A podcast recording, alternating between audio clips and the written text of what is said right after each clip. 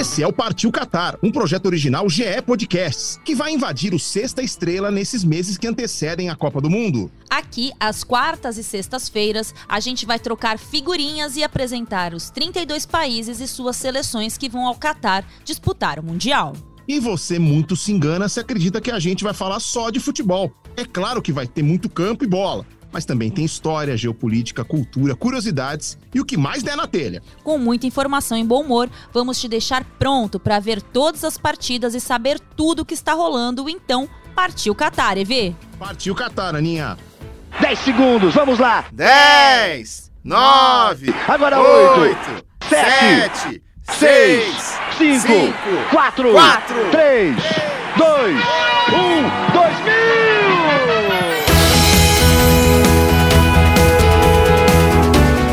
Copa Nova, Everaldo Marques! Feliz Qatar 2022! Tá chegando, EV. Tá quase lá. Tá É. quase lá. Já é Copa do Mundo na Austrália, Aninha? Pera aí, EV. Eu achei que a gente tivesse aberto a contagem regressiva porque falta pouco e não porque a Copa já começou. E como assim já é Copa do Mundo na Austrália? Ué, quando chega o dia 31 de dezembro, a gente não cansa de ver nos telejornais do meio-dia que já é ano novo na Austrália? Aí tem aquela queima de fogos toda lá, o pessoal de Sydney e tudo mais comemorando. Então, Peraí, peraí. Como diria o filósofo, uma coisa é uma coisa, outra coisa é outra coisa. Quase nunca ninguém disse essa frase. E precisamos explicar o fuso pra isso aqui não ficar, sabe como? Confuso. ai... Ah, Então é né? A sessão trocadilho hoje começou cedo, Aninha. Claro, já é trocadilho na Austrália, inclusive. Bom, então vamos lá, EV, pra todo mundo entender. Me explica direitinho então, porque eu me lembro também que nas eleições, quando a votação começou aqui no Brasil, lá na Austrália já tinha acabado de votar todo mundo. Tá, então por esse seu raciocínio, EV, quando a bola rolar domingo, dia 20 de novembro, aqui a uma da tarde, pra Catar e Equador, o jogo já vai ter acabado então lá em Sydney ou Melbourne. Ou vai ser só ligar pro chanceler lá da Austrália e ele informar o quanto foi a partida. É bom que os jogadores já economizaram suor e entram em campo já sabendo o resultado. Bom, se o jogo vai começar aqui no Brasil a uma da tarde, significa que no Catar a bola rola. Pera aí, vai um, sobe dois, vai de três ao quadrado, passou da tabuada de três pra minha engenharia. Sem muita conta, EV, o fuso funciona assim então pro pessoal aqui do Partiu Qatar entender legal. Imagina que o planeta é uma enorme tangerina, mexerica, bergamota, como você queira chamar na sua região. Mas aí você pega cada gomo dela e vai ser um horário diferente. E por que precisa ser assim? Porque enquanto a Terra gira em torno do próprio eixo, porque vale lembrar, a Terra é redonda. Redonda. Redonda. Não plana. Embora às vezes o mundo não gire, ele capote, mas a Terra é redonda. Redonda. É como se você pegasse aquela bola de basquete, que você conhece bem, Everaldo Marques, e girasse em torno do seu próprio dedo indicador. Sim, exatamente, como qualquer jogador da NBA faz com o pé nas costas, quer dizer, com a mão na bola. O indicador seria o eixo imaginário do planeta Terra. Então aí acompanha aqui voltando a tangerina, mexerica ou bergamota. Você pegou e dividiu essa fruta em 24 gomos, cada um representando uma hora. E por que isso? Para garantir, a grosso modo, que sempre que o sol começa a nascer em um desses gomos, a hora vai marcar o horário de início da manhã, que é 5 ou 6 da matina naquele lugar específico. Faz sentido, Aninha. Imagina se enquanto o globo gira em torno dele mesmo e um pedacinho desse gomo ou desse continente começa a se iluminar e o dia clarear. Imagina se nessa hora o relógio está marcando 6 da manhã para um país lá do outro lado onde o sol nem sonha em chegar ainda. Seria isso que aconteceria se a hora fosse a mesma em todos os lugares.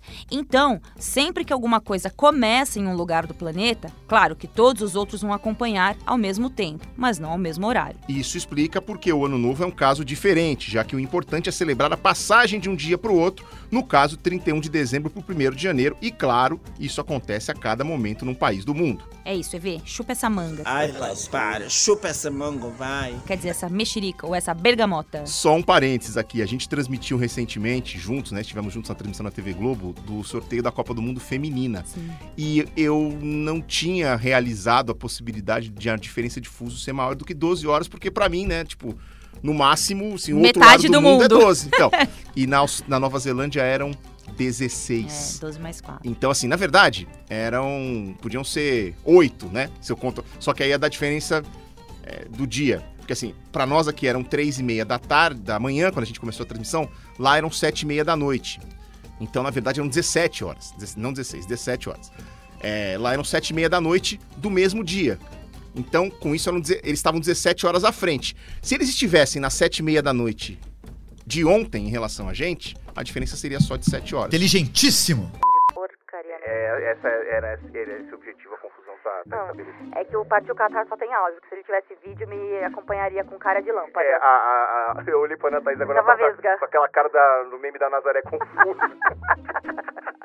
Mas enfim. O fato é que o fuso é doce, mas não é mole, não. O que explica, inclusive, que Catar e Equador, a uma da tarde aqui do Brasil, na verdade, vai estar sendo visto ao vivo em Alcor, no Catar, às 7 da noite. E que lá na Austrália, olha que curioso, já vai ser segunda-feira, quando esse jogo tiver começado, porque por lá, sete da noite do Catar, corresponde às três da manhã do dia seguinte. Olha aí, Veraldo Marques, você não leu o roteiro e você praticamente somou a- a- o que tá aqui no roteiro. Resumindo, é bom a gente correr aqui com esse roteiro, que periga, ele já tá acabando lá pelas bandas dos koalas e dos cangurus. Então, partiu girar e ver? Partiu adiantar, Aninha?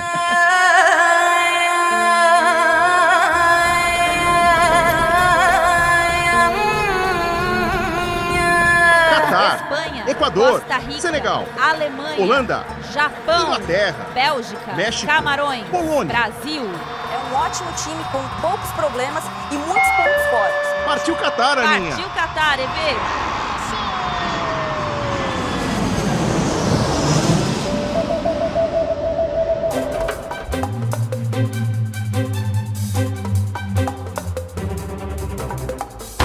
Sabe o que é mais curioso nessa história toda de já aconteceu na Austrália? E lá vem.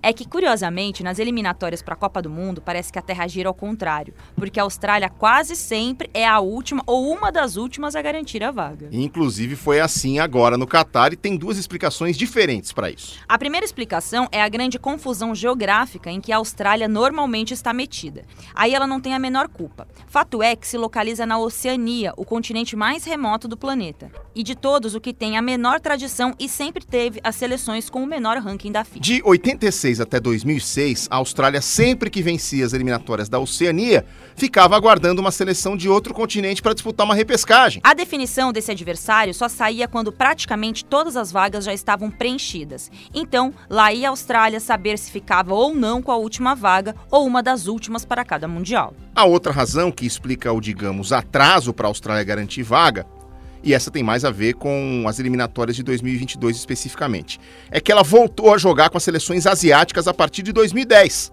E a Ásia também tem repescagem, no caso para a seleção que termina em quinto lugar. E foi justamente o que aconteceu com os australianos. Não conseguiram a vaga direta pela Ásia, mas conseguiram sobreviver para a repescagem. E esperaram o sorteio e a definição de outros continentes para saber que pegariam a seleção peruana. Num jogo único disputado já no Catar, em parte por causa da pandemia, em parte para testar as instalações da Copa, australianos e peruanos não saíram do 0 a 0. Quando apareceu o grande personagem da seleção, o goleiro reserva Andrew Redmayne. Lá, ele não para dentro do gol, ó. É a estratégia dele. Se você ouviu o episódio da Holanda, da Costa Rica, ou se tem uma recordação da Copa do Mundo aqui no Brasil em 2014, vai se lembrar que o técnico holandês fez uma troca inusitada na prorrogação antes de o jogo contra a Costa Rica pelas quartas de final e para os pênaltis. Ele tirou o goleiro titular para entrar com um especialista em pênaltis. A estratégia, embora parecesse meio surreal, acabou dando certo. Tim Krul fechou o gol nas penalidades máximas e classificou os holandeses para a semifinal. Pois não é que o técnico australiano Graham Arnold fez o mesmo no fim da prorrogação daquela repescagem contra o Peru, sacou o titular Matthew Ryan e lançou mão do extravagante Andrew Redmayne. Extravagante porque ele provocou os batedores peruanos pulando e mexendo muito os braços em cima da linha, como se fosse um bonecão do posto de gasolina, sabe? Aquele que tem um jato de ar inflado e o corpo fica balançando. Pois é, Aninha, e não é que a estratégia doida de pedra do Redmayne funcionou? Ele não para! Ele fica ali, ó. Se movimentando, parecendo um polvo. Grandalhão, ocupando bem o espaço e tirando a concentração dos batedores. Luiz Advíncula e Alex Valera erraram suas cobranças e a Austrália ganhou um herói para chamar de seu. Já autorizou o árbitro do outro lado, Redmayne. Ele não para. Valera pra cobrança.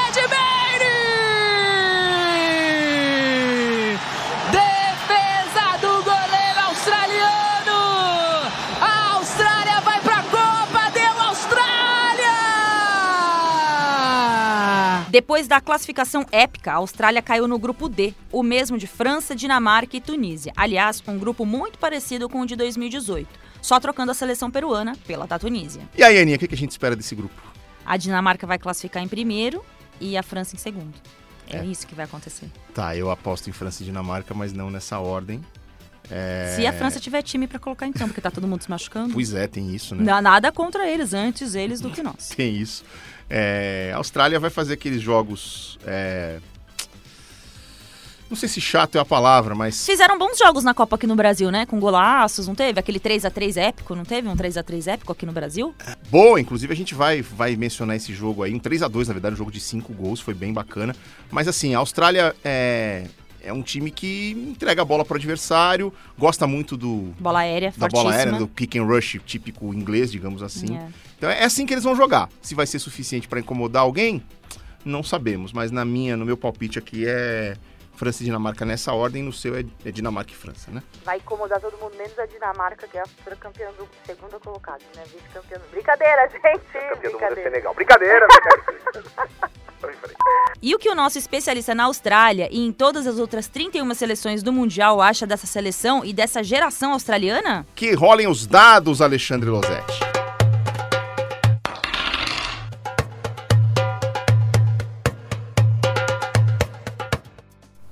Fala Everaldo, fala Ana Thaís. Olha, com todo respeito à seleção da Austrália, até porque a Austrália, que país, né? País de comercial de margarina, tá sempre todo mundo feliz, rindo à toa, lugar espetacular. Agora, a classificação para a Copa do Mundo surpreendeu até mesmo os australianos, que consideram essa uma geração sem brilho, fraquinha, principalmente depois da aposentadoria do craque Tim Cahill, que a gente pode sim chamar de craque dentro do padrão australiano de se jogar futebol. São 33 jogos disputados no ciclo de 2018 até 22. É muito baixo esse número de jogos. Para vocês terem uma ideia, o Brasil fez 50 partidas e tem seleção que chegou a 70 jogos nesse período. A Austrália, repito, só 33. E desses 33, é, o recordista de jogos é o Auer Mabil, um meia atacante nascido num campo de refugiados do Quênia que se mudou para a Austrália aos 10 anos de idade, se naturalizou e joga na seleção, joga também no Cádiz da Espanha. Ele fez 29 jogos e é também um dos artilheiros desse período com 8 gols, junto com o atacante Jamie McLaren. Esse é um local, joga no Sydney. O Mabil é um cara rápido, é um cara que dá um pouquinho de é, imprevisibilidade a um time que é muito duro, que tem disciplina, que tem obediência tática, mas que não tem exatamente aquele remeleixo que a gente vê em seleções de outros continentes. Mas o Mabil quebra um pouquinho isso. No gol, a gente tem Matthew Ryan, que é também capitão da seleção com 28 jogos. Por que, que eu tô falando dele? Porque quando a gente pensa em goleiro da Austrália, a gente lembra de Andrew Redmayne, aquele sujeito que quem não ficou com raiva dele nem ser humano é, que ficou dançando em cima da linha do gol contra os peruanos na disputa de pênaltis da repescagem que acabou levando a Austrália para a Copa do Mundo. Mas o Matthew Ryan é o titular, assim como o Ryan Grant na lateral direita, como o Aziz Behich na lateral esquerda e provavelmente Sainsbury e Degenek na zaga. A linha de defesa da Austrália é mais bem definida. No meio-campo, a gente tem o Rustic que está recuperando de lesão, é um jogador de origem balcânica, mas que é, dá também um pouco de toque de qualidade nessa seleção da Austrália, jogando meio como um 10, muitas vezes como um segundo atacante, mas não faz muitos gols, são só 3 nos 19 jogos que ele disputou até aqui costuma fazer dupla ou ser suporte de um centroavante, que pode ser o Jamie McLaren já citado, que fez 20 jogos, pode ser o Mitchell Duke ou Adam Taggart, pode ser o Leck jogando um pouco mais adiante. Mas o atacante que os australianos mais gostam e que tem sido muito importante jogando principalmente pelo lado direito é Martin Boyle. E ele preocupa os australianos porque está se recuperando de uma lesão, então ninguém sabe se vai dar tempo dele ser convocado para a Copa do Mundo ou não. Boyle tem 19 jogos e 5 gols marcados nesse período desde a Copa de 2018. É uma seleção que joga basicamente num 4-2-3-1 com variação para o 4-4-2 e que sei se vai dar muito trabalho para França e Dinamarca não, mas Copa do Mundo é Copa do Mundo. EV Aninha, um beijo, até a próxima.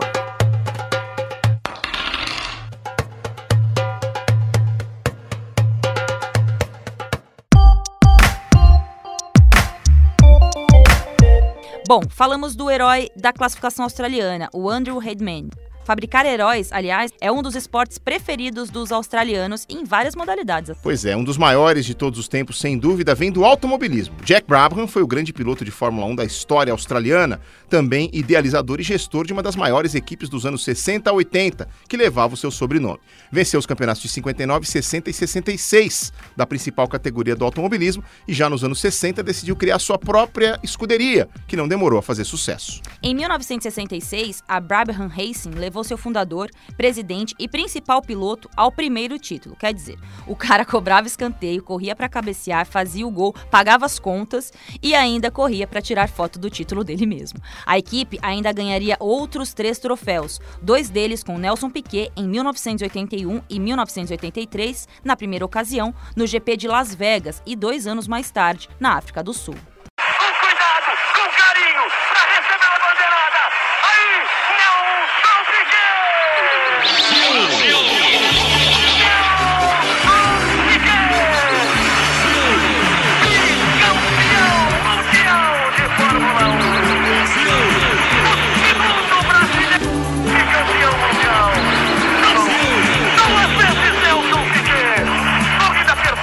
Tênis é outro esporte com lendas australianas, dois ícones que inclusive dão nome hoje às duas quadras principais do complexo do Aberto da Austrália em Melbourne, Rod Laver e Margaret Court. Margaret foi, para muitos, a maior tenista da história do século XX. Venceu 26 torneios de Grand Slam de 1960 a 1973. Laver tem 11 Grand Slams, os quatro maiores torneios da temporada. O que hoje, comparado aos 22 de Rafael Nadal, 21 de Novak Djokovic ou 20 de Roger Federer, pode parecer pouco mas ele é o único tenista da história a ganhar duas vezes esses quatro torneios na mesma temporada. Aliás, vale dizer que o Aberto da Austrália de tênis, exatamente um dos quatro grandes lãs da temporada, é o grande evento anual internacional do esporte no país. Disputado sempre em janeiro, movimenta mais de 380 milhões de dólares para a economia do país e tem no sérvio Novak Djokovic, seu maior vencedor na história, com nove conquistas. Seguindo por outros mares, não tem como não falar do cara que tinha o apelido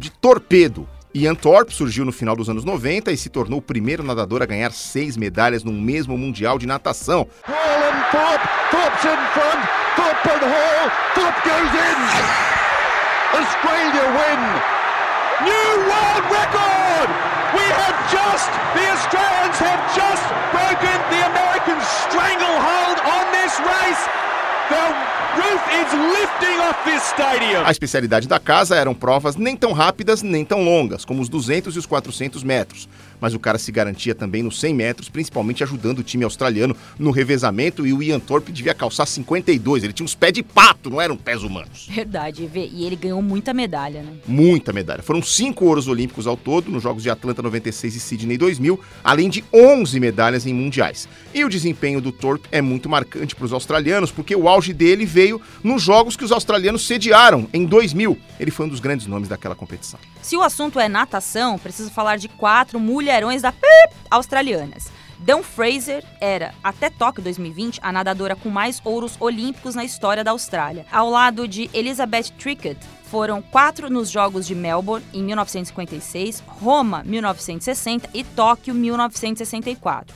Fraser ainda ganhou quatro pratas e bateu 39, eu disse, 39 recordes na carreira. E a Lisbeth Trickett. Looking very good. Coming back though is Shipper. Shipper in three. Trickett in four. Coming back very quickly is Magnuson in five of the USA. This is going to be tight. Also going well is Gemma Lowe. The gold medal goes to Lizzie Trickett of Australia.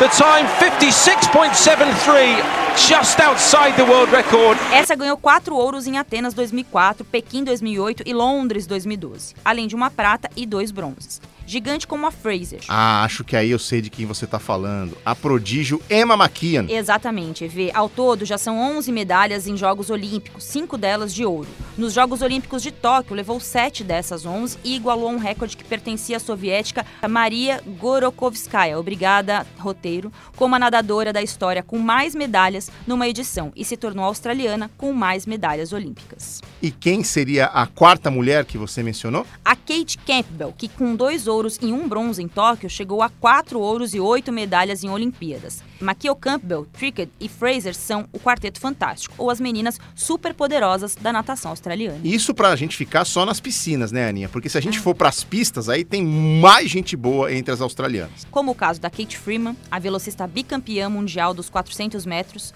ouro nos Jogos Olímpicos de Sydney 2000 e prata nos de Atlanta em 1996. Não só quebrou barreiras por seus feitos, mas por ter sido a primeira atleta aborígene da Austrália a representar o país nos Jogos Olímpicos. Inclusive, ela estava na cerimônia de abertura dos Jogos de Sydney em 2000. Ela corria com uma roupa especial ali, com uma roupa inteiriça que cobria até a cabeça ali para ficar mais aerodinâmica. Ela chamava bem a atenção e era craque. O povo aborígene é o grande representante dos nativos australianos que estavam no território do país muito, mas muito antes de os colonizadores ingleses chegarem no século XVIII, mais precisamente em 1770, com o navegador James Cook e começarem a explorar a região. Acredita-se que os aborígenes sejam o primeiro povo humano moderno a migrar para fora do continente africano. Isso há cerca de 70 mil anos. Eles falavam em torno de 600 dialetos diferentes por toda a Austrália quando os ingleses chegaram. Hoje, depois de séculos de dominação e infelizmente extermínio de muitos desses nativos, menos de 200 dessas línguas permanecem em uso, apenas 20 não tendo risco de extinção. A Austrália sempre foi um ponto considerado estratégico pelos ingleses na região próxima à Ásia, porque essa parte do globo terrestre, embora sempre alvo de disputas territoriais coloniais, já tinha nações bem estabelecidas com governos próprios, como Japão, Coreia, China. A Austrália surgiu para os ingleses então como uma oportunidade de terra muito extensa e produtiva. São mais de 7 milhões de quilômetros quadrados, a sexta maior do mundo em área útil. Tirando aqueles territórios como Antártica e Groenlândia, só perde em extensão para a Rússia, Canadá, China, Estados Unidos e Brasil. Na verdade, com o passar dos anos, eles logo perceberiam que uma boa parte da Austrália é um deserto de difícil ocupação, as terras chamadas de Outback, muito quente, secas e com solo pouco fértil. De qualquer modo, as regiões litorâneas mostraram grande potencial de ocupação e desenvolvimento agrícola industrial. A Austrália é dividida em seis estados, cada um com pelo menos uma grande cidade representante, todas no litoral. Curiosamente, assim como ocorre no Brasil, a região sudeste do país é mais populosa e industrializada. Os estados chamados de Vitória, Nova Gales do Sul e Queensland, onde ficam as cidades de Melbourne, Sydney, Brisbane e a capital, Canberra. Até hoje, a Austrália segue a monarquia britânica como governo representativo maior, embora tenha seu próprio primeiro-ministro. A bandeira australiana tem inclusive o desenho da bandeira do Reino Unido, aquela Union Jack, no canto superior esquerdo. É uma forma de lembrar dos laços históricos, culturais e políticos. Mas, curiosamente, o país adota as duas cores mais usadas por nós brasileiros, como símbolo da nação em eventos esportivos: o verde e amarelo, que é uma cor muito maravilhosa. São as cores que representam uma das plantas típicas da região.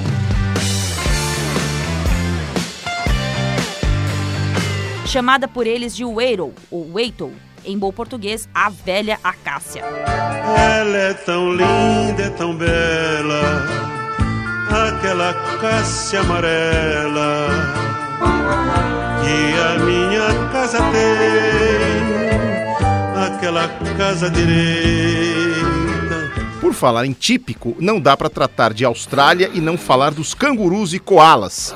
São espécies marsupiais, mamíferos com a bolsa na parte externa, encontradas praticamente apenas em território australiano. Os cangurus podem também ser achados em Papua Nova Guiné, que vai disputar a repescagem para a Copa Feminina. Ô, Evê, você já viu aquele meme de um canguru mó fortão, que ele parece um lutador de boxe? Já, já vi, já vi. Tá. E é real, eles são fortes mesmo. São fortes mesmo. Os koalas são mais encontrados em florestas de eucalipto. Já os cangurus, além de andarem pulando com seus filhotes a tiracolo, ou seria tira-bolsa, têm um fato muito curioso no reino animal. São os únicos, além dos seres humanos, a terem uma lateralidade preferida. Isso comprovado por testes. Resumindo, preferem fazer as coisas com uma das patas em relação à outra. Caramba, canguru canhoto, cara. É isso. Ai, Imagina eles pulando, fazer, e aí, você canhoto ou destro?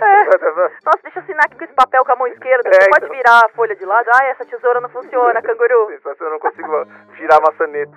Maravilhoso. O Everaldo Marques, volta pro roteiro aqui. Vale dizer que a economia australiana, olha só, é a 13 terceira do mundo, atrás de uma posição do Brasil. Se você considerar o produto interno bruto nominal, ou seja, como um todo, vamos voltar pro roteiro aqui, galera, vamos focar. Deixa eu abrir a, a aguinha do Bonner aqui, ó. Eu vou ali tomar um gole d'água e volto. Então tá. Eu não E- tomei um gole d'água. Cuida aí desse. desse Então, desse enquanto tema. isso, eu vou contando aqui. O problema para nós é que quando você divide isso pelo número de cidadãos para ver se essa distribuição de renda é boa, Aí olha o que acontece. A Austrália salta para décima posição e o Brasil despenca para 63 terceiro. Me dá depressão essas coisas. A moeda por lá é o dólar australiano e a economia se apoia muito na mineração. O país é o segundo maior minerador de ouro do mundo, oitavo maior de prata e sexto de cobre. Também vai muito bem nas pedras preciosas e é o maior produtor da opala, por exemplo. Nossa, olha esse opalão aí. Não é É que eu a tô pedra, falando, não. Everaldo. É, é a pedra, né? Range from about Zeb nos explica que há milhões de anos, quando esta região toda era mar, havia conchas na areia. A areia se transformou em pedra e as conchas se desintegraram, deixando moldes naturais, que foram preenchidos com água e sílica. Ao se solidificarem, viraram opalas. A Austrália produz 90% das opalas do mundo e 70% desta produção sai daqui, de Cubarpiri. Atualmente, quase tudo é exportado, principalmente para a China. É, e também um dos maiores mineradores de diamante, rubi, safira e jade. E não é a Jade Picon! Eu e você no paredão. Bora. E nem a Jade do clone. Alô, Giovanna Antonelli, um beijo pra você. Você acerta pra todo mundo, menos pra mim. Pra mim, você nunca diz coisa com coisa. E a Austrália é a maior exportadora de carvão do mundo. Dá pra fazer churrasco lá por umas nove gerações. Estamos topando. Olha, eu tô de um saco de carvão. É bom pra me cobrir. Churrasco com pedras preciosas e o canguru canhoto. Que rolê aleatório, hein? Alô, Ronaldinho Gaúcho, só falta você. Meus amigos voltei, eu tava ficando Sabe, EV, vamos ficar sério pra terminar. É o penúltimo episódio do Partiu Qatar, Não né? vou perder as linha, a linha Vamos agora, seguir, né? Vamos seguir firme aqui. Imagina a gente fazer a live do Brasil desse jeito. Sem condições aí. nível, Não, não tem, não tem pause, não tem Ctrl Z. Eu espero ser- que não tenha nada referente a nada que a gente ria durante o episódio do Brasil, tá? Então, mas a- o problema é que a quinta série é uma característica do É, Brasil. Na hora de falar sobre o Brasil, vai ter que constar a quinta série. Aí a live vai pro vinagre.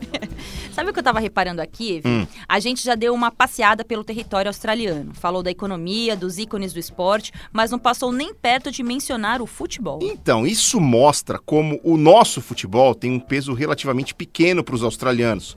Pelo menos no masculino, né? Porque o feminino, inclusive, vai ter agora o Mundial em 2023 e vem com uma seleção competitiva, né, Aninha? Sim, bem competitiva. Tem a Sam Kerr, que é uma das melhores atacantes do mundo, que adora provocar o Brasil, inclusive. Na rivalidade do futebol feminino, Brasil e Austrália é uma rivalidade bem importante, assim, né? A gente fala que não tem muitos os paralelos do masculino, mas no feminino, elas estiveram no nosso grupo na última Copa do Mundo, né? E sempre que pode, a Sam Kerr fica provocando os brasileiros, então a gente não gosta dela, não. A partir de 20 de julho, você assiste a Copa do Mundo Feminina na TV Globo também no Sport TV.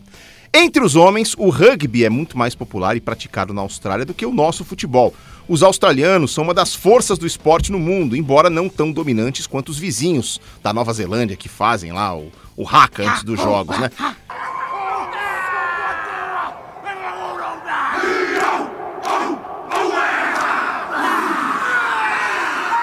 Já conquistaram uma Copa do Mundo em 91 e dois vice-campeonatos em 2003 e 2015. Agora chegou o momento mais esperado desse roteiro. Oh, oh. Além do rugby, o Everaldo Marques, os australianos têm seu próprio futebol, também bem mais popular do que o jogado mundialmente. Você que já narrou todo tipo de esporte no planeta, Everaldo, se arrisca a dizer como é que se joga o futebol australiano? Ah, vamos lá, eu tô suando, mas vamos nessa.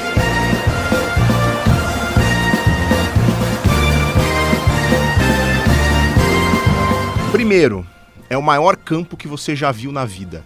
Porque é maior que um campo de futebol. Eles. É tipo o campo de Marte, tô brincando. Só, só os paulistas vão entender isso aí, né? Que dá tá pra decolar até helicóptero. É o seguinte: o rugby, o, o futebol australiano é disputado no campo de cricket, que é maior que um campo de futebol. Então, o, o cricket é um esporte é, do- da primavera-verão e o, no- ele- aproveitando o mesmo campo, eles jogam o futebol australiano no campo de cricket no outono e inverno. Tem gol? Tem. É assim, são jogadores como se fossem jogadores de basquete gigantes, só que eles têm é, a energia de um jogador de futebol para aguentar correr 90 minutos. Nossa, como? Que fenômeno é isso? São 18 de cada lado. E como é que se avança a bola? É, chutando. É na bola di- redonda mesmo? Não, é uma bola oval. Ah. Igual- mas é, não é pequena como a do futebol americano, ela é maior, como se fosse a do rugby. Mas ela é mais pontuda, se é porque dá pra dizer assim. Então o kick dela é mais irregular, assim, ela quica no chão, você não sabe pra onde ela vai, né? Aí você pode avançar correndo com a bola, Você pode avançar chutando pra frente, e aí um companheiro seu tenta pular e pegar. Se ele pular no alto e pegar a bola no alto, eles chamam isso de marque. E aí você pode parar o jogo e recomeçar dali para continuar avançando a bola. Igual você quer avançar no rugby, igual no futebol americano, uhum. ou você pode chutar. E um outro jeito de avançar é bater com o punho na bola. Você não pode jogar a bola com a mão, você tem que dar uma. Igual saque por baixo no vôlei, uhum. pum, com o punho. Aí você pode passar a bola para frente, dando essa punhalada na bola. Gente, que complexo. É. aí, complexo. Eu, não gostaria de então, praticar esse esporte. E aí, cada gol vale seis pontos. E as, as trombadas para tomar a bola do amiguinho são bem violentas, por isso que os caras são tudo muito forte. E esse esporte é muito popular. Ah, o evento esportivo mais assistido da Austrália é a final da EFL. Embora exista uma região do país que não goste tanto assim da EFL e prefira o rugby, mas no geral no país é o evento mais assistido do ano, é a final do futebol australiano.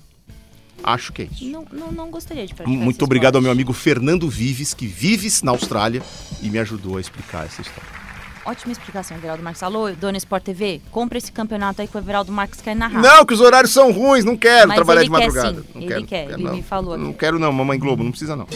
O futebol de clubes, o Everaldo Marques, lá é bem modesto, né? Mas já teve brasileiro atuando em terras australianas. Claro, né? Porque sempre tem brasileiro tudo quanto é lugar, gente. Brasileiro é igual pipoca, tem todo canto. Ainda mais com futebol. É isso aí. Cássio, lateral esquerdo, com passagens pelo Flamengo, Internacional, Ceará e Santa Cruz na primeira década dos anos 2000. Jogou por sete anos no futebol de lá e conta pra gente como foi essa experiência maravilhosa e como é a vida na Austrália. Seja bem-vindo ao Partiu Qatar. Cássio! As diferenças culturais é, em relação ao esporte em si é. Hoje em dia não, não tanto, porque hoje tem muitos estrangeiros por aqui. Então, tem jogadores de todos os lados do mundo, sul-americanos, europeus. Então acaba que facilita a adaptação e fica uma coisa mais, mais comum, né? Pode-se dizer assim, pros, principalmente para os jogadores de fora, como, como o futebol sendo esporte número um. Como aqui não é, então é, hoje está crescendo muito, mas ainda não é o, o principal esporte. É, temos o Fury, é, o cricket o, e o, rugby, que são, que são maiores, assim, digamos, em relação a, a números.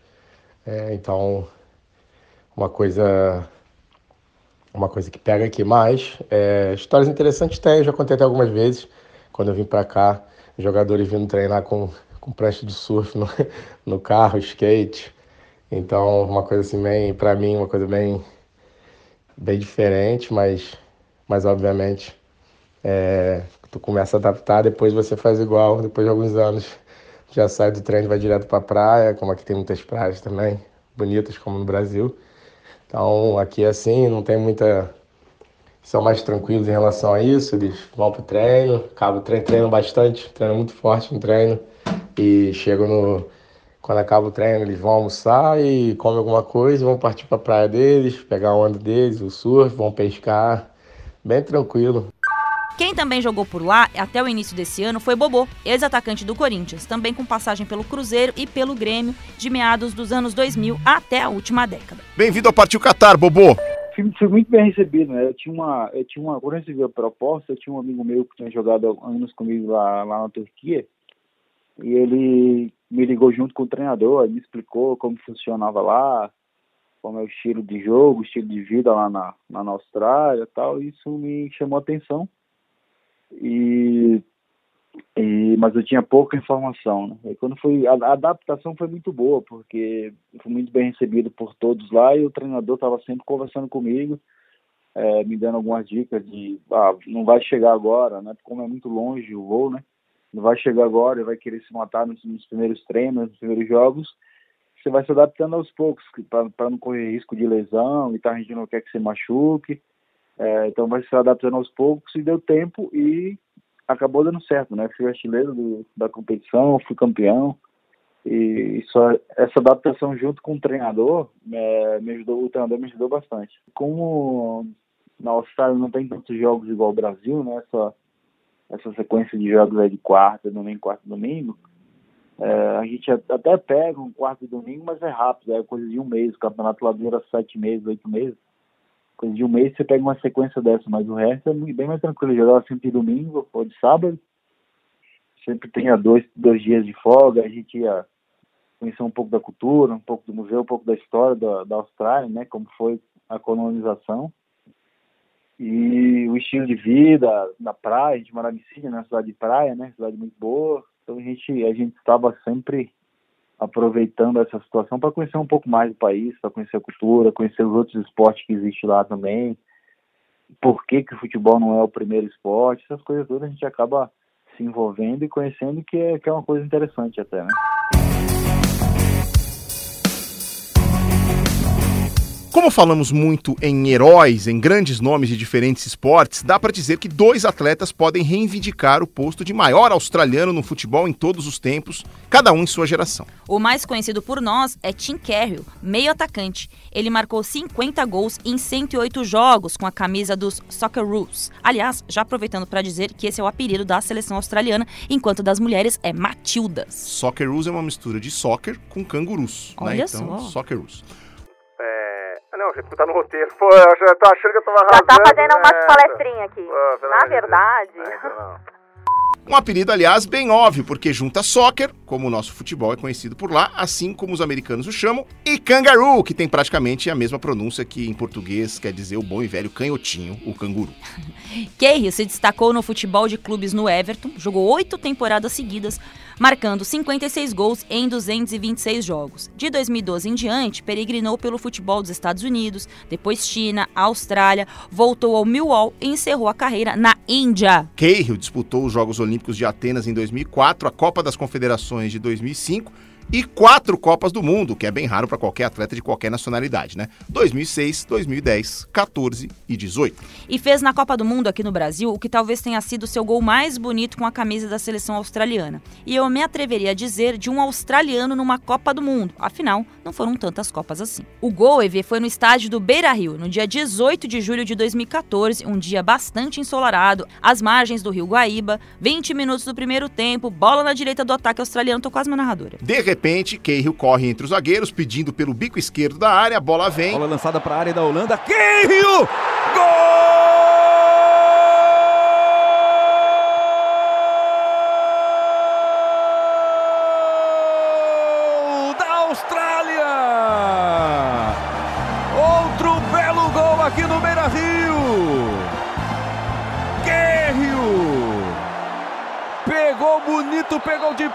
Vale toda essa comemoração dos australianos com o Cahill. O outro grande jogador da história da Austrália foi Johnny Warren. Johnny, muito mais do que um grande atleta em campo, se tornaria grande influenciador e responsável pelo crescimento australiano fora das quatro linhas nos anos seguintes. Meia direita, Warren disputou as eliminatórias que levaram a Austrália a uma inédita Copa do Mundo em 1974 e foi o principal jogador australiano no Mundial da Alemanha. No sorteio, a Austrália acabou caindo no grupo dos donos da casa e jogou contra as duas Alemanhas, Ocidental e Oriental, além do Chile.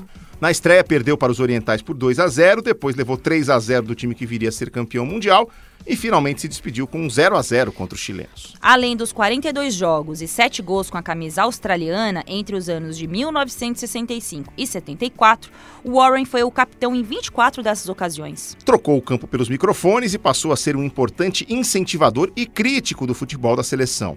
Warren observou o abismo técnico que prejudicava a Austrália a chegar nos mundiais. Desde 1986, a seleção passou a jogar uma primeira fase muito fácil contra países da Oceania, para só então definir a classificação no mata-mata de apenas dois jogos contra um time aleatório de qualquer outro lugar do planeta. E isso prejudicava a seleção, que tinha de correr atrás de bons amistosos contra seleções mais fortes para testar o time antes da partida que valeria a vaga. E considerando o nível técnico dos australianos e a distância para outras partes do planeta, isso nem era sempre uma tarefa fácil. Para se ter uma ideia desse desnível, a Austrália perdeu as repescagens de 86 para a Escócia.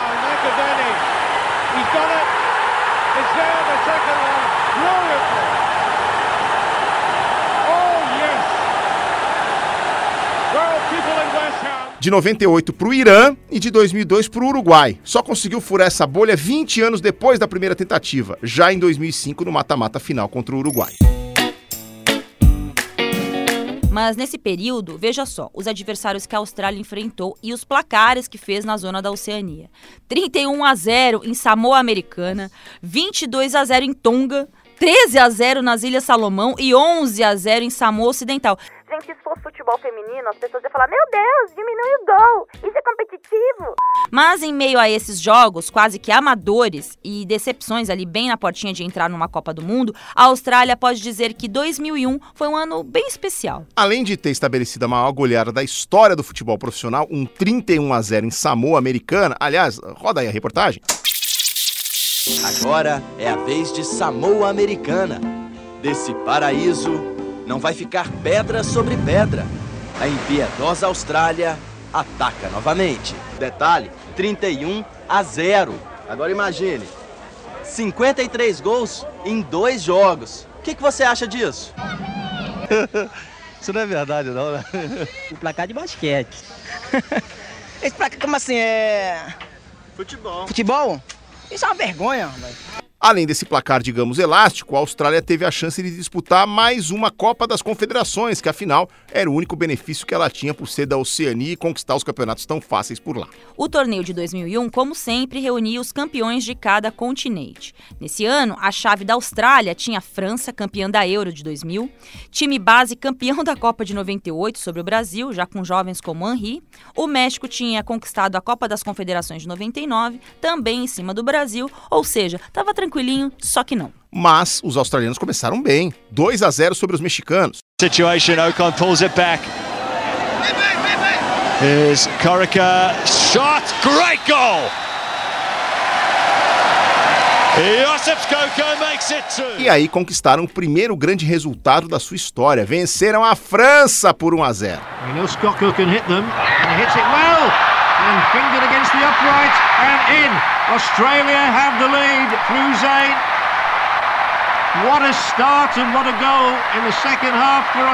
Depois perderam para a Coreia do Sul, mas garantiram a vaga mesmo assim. Pegaram o Japão na semifinal e perderam, aí caíram para a disputa do terceiro lugar. O Brasil foi para o torneio com um time de reservas e fez um papel muito ruim naquela competição. Depois de estrear vencendo Camarões por 2 a 0, empatou sem gols com o Canadá e com o Japão. Mesmo assim, se classificou para a semifinal e perdeu para a França por 2 a 1. E é nesse ponto que os australianos e brasileiros se encontram. E depois de vencerem os mexicanos e franceses, os Socceroos aprontaram para cima do Brasil. O Everaldo Marques, vitória por 1 a 0. Vem o cruzamento, bola pelo alto! Gol da Austrália! No cruzamento da cobrança de falta estava alertando o posicionamento dos jogadores da Austrália. Chipperfield e o Murphy apareceu e tocou de cabeça. Apita Helmut Krug.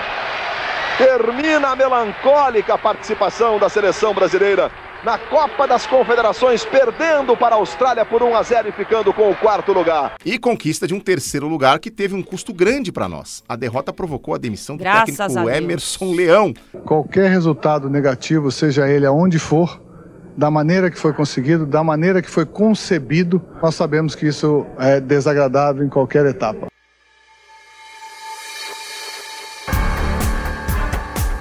Então, dá para dizer que de algum modo a Austrália inicia a virada da chave importante para a conquista do Penta, porque depois dessa derrota e dessa demissão, assume Luiz Felipe Scolari e o resto é história. De volta às reivindicações, EV do Johnny Warren, comentarista, era de fato que a Austrália se prejudicava com essa fórmula de primeira fase modo easy, né?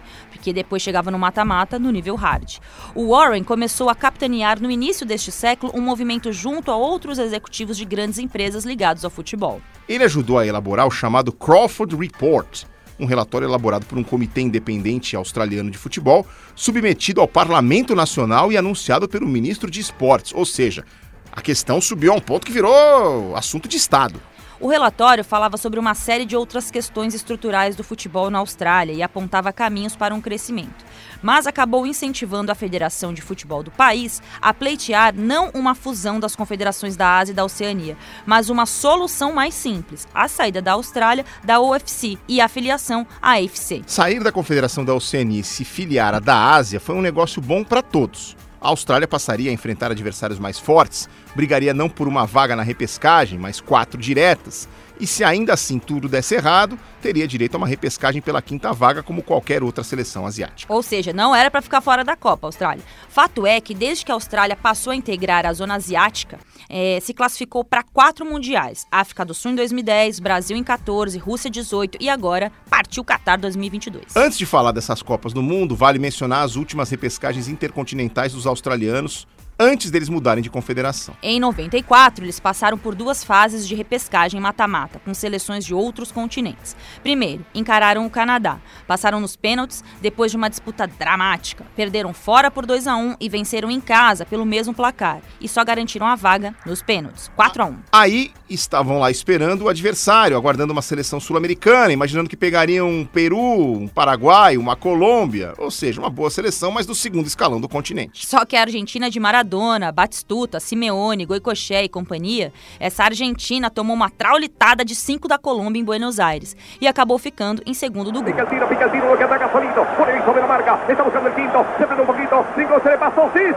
Cinco. Gol, gol, gol, gol, gol de Colombia. Si no estima inconveniente, declarar el día de mañana cívico. Eso hay que celebrarlo. Sanamente, Colombia. Regresamos al Mundial. Restou disputar a vaga final para a Copa do Mundo dos Estados Unidos com quem? Ela mesmo, a Austrália. Jogos duríssimos. No primeiro empate por 1 a 1 em Sydney, aí a decisão foi para Buenos Aires, com todo o contorno dramático de um bom tango argentino. Sobe o som do tango.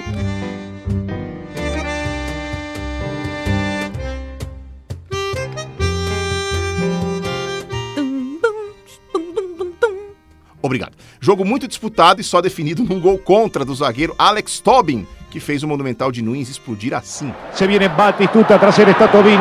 Balbo está el área, este es Batistuta.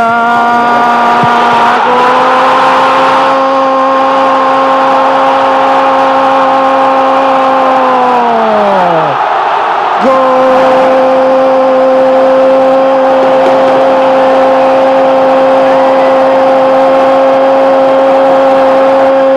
argentino! Y ahora, y ahora, Argentina 1, Australia 0. A Argentina não foi muito longe nessa Copa. Depois do doping de Maradona, acabou eliminada nas oitavas para a Romênia. A Austrália aguardou quatro anos para encarar outra repescagem para a Copa, dessa vez contra uma seleção asiática. Parecia que tudo acabaria bem. Depois do empate por 1 a 1 no Irã, os australianos abriram 2 a 0 logo no início do segundo tempo. Little ball to the back post, Kuhl's there, back across!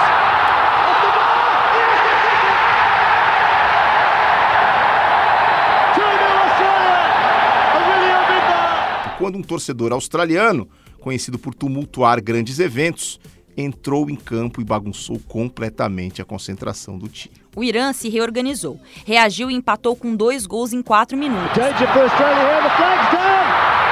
It's an equaliser for Iran! 2-2 here! Disaster for Australia! O empate por 2 a 2 tirou o sonho da Austrália ir para a Copa do Mundo de 98, pelo número de gols marcados fora de casa. O Irã se classificou e aí nós tivemos o jogo entre Irã e Estados Unidos, que. O jogo da paz. O jogo da paz, a gente já contou aqui nos episódios anteriores do Partiu Qatar. Vai lá na sua playlist que você acha. Em 2002 e 2006, duelos mata-mata com o Uruguai, uma geração ainda anterior ao time de ouro que seria quarto lugar em 2010 e campeão da Copa América 2011 com Soares, Cavani e Forlan. Esse era o time de Álvaro Recoba, um baixinho invocado que jogou na Inter de Milão e liderava a Celeste. Grande Chino Recoba. Depois de vencer por 1 a 0 em Sydney, a Austrália precisava ou segurar um empate qualquer ou fazer um gol em Montevideo, para obrigar os uruguaios a marcarem três vezes. No fim das contas, a Austrália não resistiu ao estádio centenário lotado e acabou mais uma vez vendo o sonho da Copa escapar no fim. Placar final 3 a 0 Uruguay. Si pueden acercarse hasta la zona del cuarto árbitro, pelea Recoba, viene el chino, insiste Recoba, la tiene el 20, va el chino, la mantiene Recoba, la manda para el cheque, la manda para el cheque, Uruguay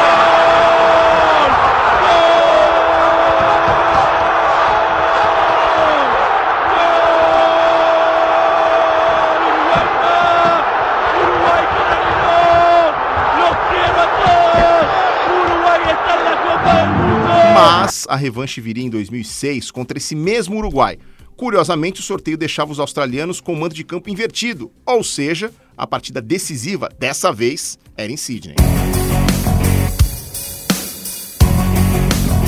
Cada seleção venceu em seus domínios por 1 a 0 e a classificação foi para a marca do pênalti. E aí, lamentavelmente, para o meu querido Uruguai, não tinha Luca Abreu para cavar. Então paramos no goleiro australiano e a vaga para a Copa da Alemanha foi para o time dos cangurus.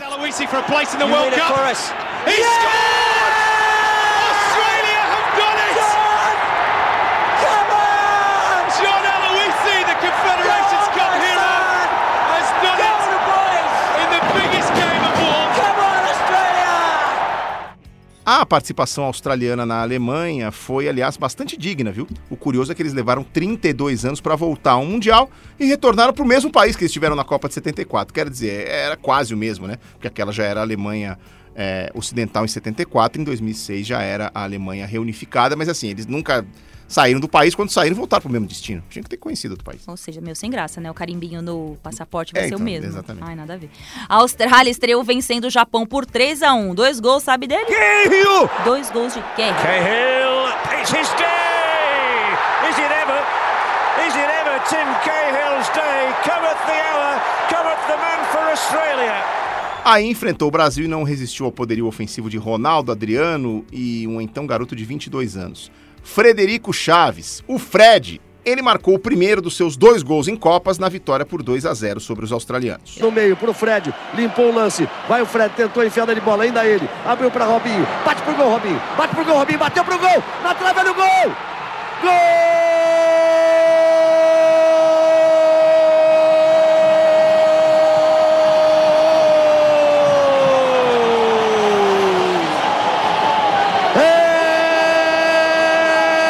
É do Brasil! Aí a Austrália se classificou para pegar a Itália nas oitavas de final. Depois de um empate sem gols no tempo normal e na prorrogação, o jogo caminhava para os pênaltis no estádio Fritz Walter, em Kaiserslautern, meu pai.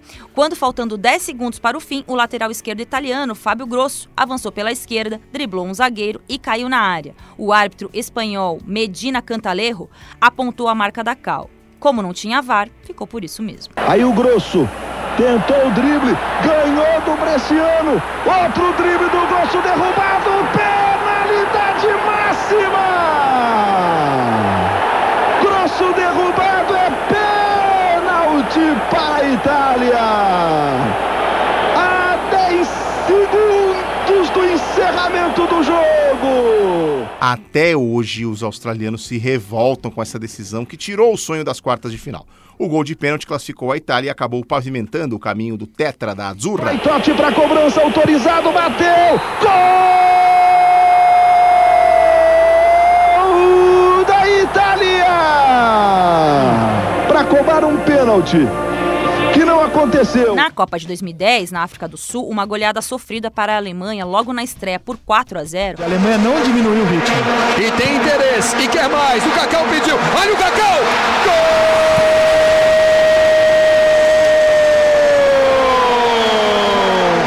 É da Alemanha. Cacau tocando na bola pela primeira vez numa Copa do Mundo e já marcando um gol. Custou o saldo de gols que seria necessário para a Austrália passar de fase, apenas com um empate e uma vitória. Depois de ficarem na igualdade com Gana, 1 a 1, e até vencerem a Sérvia por 2 a 1, os australianos morreram na fase de grupos mesmo. E vai terminar o jogo. Acabou! Fim de jogo. A Austrália derrota a Sérvia por 2 a 1. E o resultado não é suficiente para classificar a seleção australiana. Em 2014, no Brasil, a Austrália fez a pior campanha em mundiais da história, superando até aquele ponto solitário de 74. Conseguiu perder os três jogos, muito obrigado por nada, para Chile, Holanda e Espanha. Faz o lançamento pro Mata, posição legal, Mata tocou!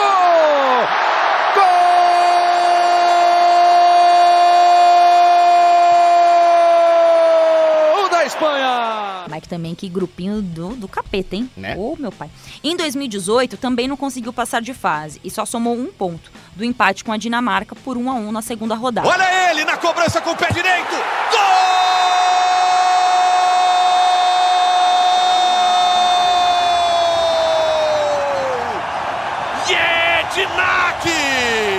Havia perdido para a França por 2 a 1 e seria derrotada pelo Peru por 2 a 0. Com a régua devidamente passada neste episódio, bora pros acréscimos? Vamos lá!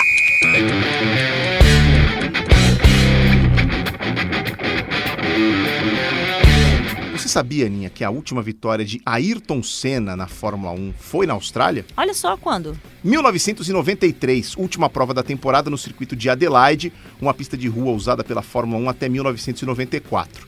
O Senna já tinha perdido o campeonato para o Alan Prost naquele ano, mas tinha uma última corrida para tentar fechar de forma honrosa e confirmar o vice-campeonato mundial. E como foi essa vitória, Veraldo? Foi uma daquelas com a marca registrada do Senna, quase de ponta a ponta, da largada até a bandeirada, ele só deixou de ser líder quando parou para trocar pneus, mas recuperou a ponta logo depois e recebeu a bandeira quadriculada pela última vez. Quem imaginaria, Aninha, que um piloto já com contrato firmado com a Williams, que correria no melhor carro do planeta em 94, nunca mais venceria na Fórmula 1.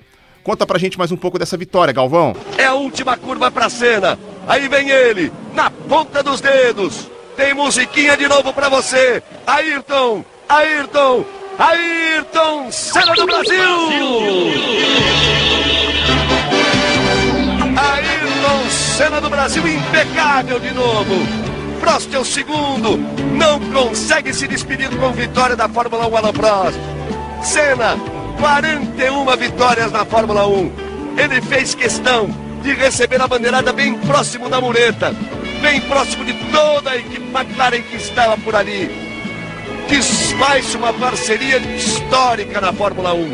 McLaren e Ayrton Senna. E a curiosidade é que essa foi a última corrida do Prost na Fórmula 1, ele se aposentou, tanto que o Senna foi pro lugar dele na Williams em 94. E o Senna e o Prost foram adversários, até certo ponto, em algum momento, inimigos nas suas carreiras na Fórmula 1. Mas depois da, do anúncio da aposentadoria do Prost, começou a haver uma reaproximação entre eles. E nesse pódio dessa corrida, o Senna ganhou, o Prost ficou em segundo. O Senna puxou o Prost pro pódio ali junto com ele, porque o, o Prost estava se despedindo da Fórmula 1. Só o carinho do Senna com o Prost, fazendo questão de erguer o braço, bater nas costas do Prost, puxou o Prost pro alto do pódio com ele. Uma atitude uma grande atitude de um grande campeão em relação a um grande campeão que se despede da Fórmula 1. O Senna fez um gesto de aproximação entre os dois e os dois terminaram aquele ano de 93 numa relação mais amistosa. E a gente acabou sabendo disso para valer mesmo depois que a morte do Senna aconteceu, porque o Prost falou sobre essa reaproximação deles, mas foi um episódio que foi a última corrida que os dois compartilharam, porque o Prost se aposentou no ano seguinte, o Senna foi para Williams, foi a última corrida dos dois juntos. E, e, houve esse início de reaproximação aí na, na, no final da temporada de 93. Que grande história, né, Everaldo Marques? Do, do, melhor, né? Ele era simplesmente o melhor, ou simply the best, foi o que disse a Tina Turner num show logo depois dessa corrida, quando encerrava sua temporada daquele ano na Austrália e percebeu que o Ayrton estava na plateia. Ela chamou o brasileiro por palco, disse que era fã dele e depois perguntou para a multidão: O melhor? Diante de 40 mil pessoas, a cantora chamou Senna para o palco um abraço e uma declaração. I'm a fan. I'm really, I'm really a fan. I'm... Sou fã dele. Estou emocionada, disse Tina. You know who that is? Senna, right? All right. The winner of the Grand Prix. Hello, everybody. Divirtam-se muito. Volto no ano que vem, disse Ayrton Senna. Ele não só deu o conselho, mas também o seguiu. Well, well, the best. Sensacional essa história, Vê. E com isso encerramos com chave de ouro esse episódio do Partiu Qatar. O último antes do Brasil e o penúltimo episódio desse maravilhoso podcast que entrou para a história dos podcasts esportivos do Grupo Globo. É isso sim, só minha opinião importa. E que projeto bacana, já tô com saudades. O próximo episódio vai ao ar na quarta-feira que vem, mas temos uma novidade, porque é o episódio é, do Brasil, então vamos fazer diferente. Você vai poder acompanhar na terça-feira em vídeo uma live em que nós vamos debater a lista final do Tite que sai na segunda-feira. E claro, nós vamos passar pela história do Brasil em Copas do Mundo. O melhor ficou por fim. Você é nosso convidado e a gente ressalta aqui o nosso temor. Ao longo desses últimos meses, dessas últimas semanas, a gente saiu do roteiro e saiu do ar aqui algumas vezes, com piadas, com momentos de quinta série e tudo mais. Mas aí na hora da edição, isso aí era tirado. Live não tem volta, não tem Ctrl Z, não tem segundo take, o que sair, saiu. Hashtag medo, viu, Aninha? Eu acho que vai dar tudo certo no final. Eu acho. Gente, o máximo que pode acontecer com a gente, falando uma coisa de quinta série, você acha que pode ser o quê? O RH interromper a live? O Rafa interrompeu. Ô, gente, tá, errou aí o negócio. Pir, apito, VAR, chama o VAR. Não tem VAR gravação ao vivo, Não né? tem VAR. Confesso que estou ansiosa, porque eu dei a ideia de uma live sobre o último episódio do Partiu Qatar. Tem filtro? Vai ter filtro? Vai ter filtro? Não vai ter filtro? Não Filtro só se for do Instagram. sei. Então, quem viver, verá. Até o próximo Partiu Qatar. Beijo.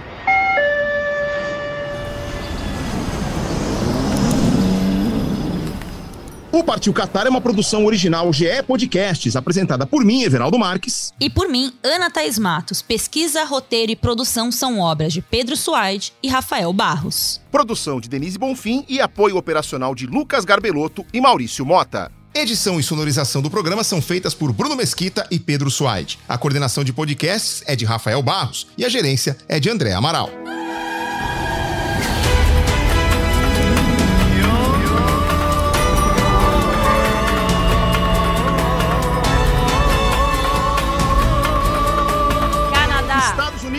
Marrocos. País de Gales. Croácia. Argentina. Sérvia. Arábia Saudita. Suíça. Irã. Portugal. Austrália. Gana. Dinamarca. Uruguai. Tunísia. Coreia do Sul. França. Então, partiu Catar? Partiu Qatar.